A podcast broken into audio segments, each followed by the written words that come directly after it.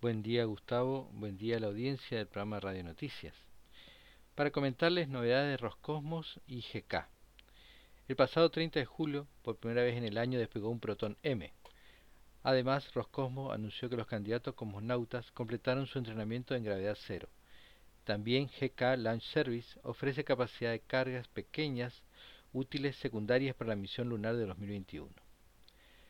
El Proton M despegó desde el Cosmoro Baikonur desplegó dos satélites de comunicaciones, el Express 80 y el Express 103, que luego llegaron por sus propios impulsores eléctricos a su órbita geoestacionaria a casi 36.000 kilómetros de altura.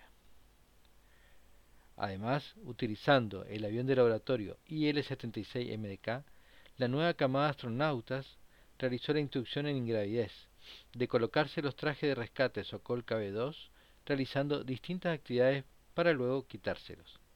En el curso de este entrenamiento refuerzan la habilidad de una orientación segura y calcular sus movimientos previos.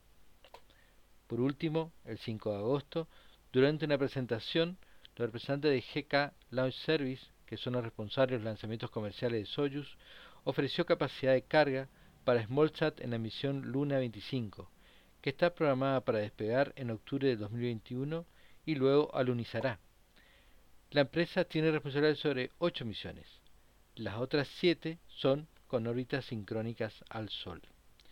Informó para el programa Radio Noticias Pablo Germán Salazar.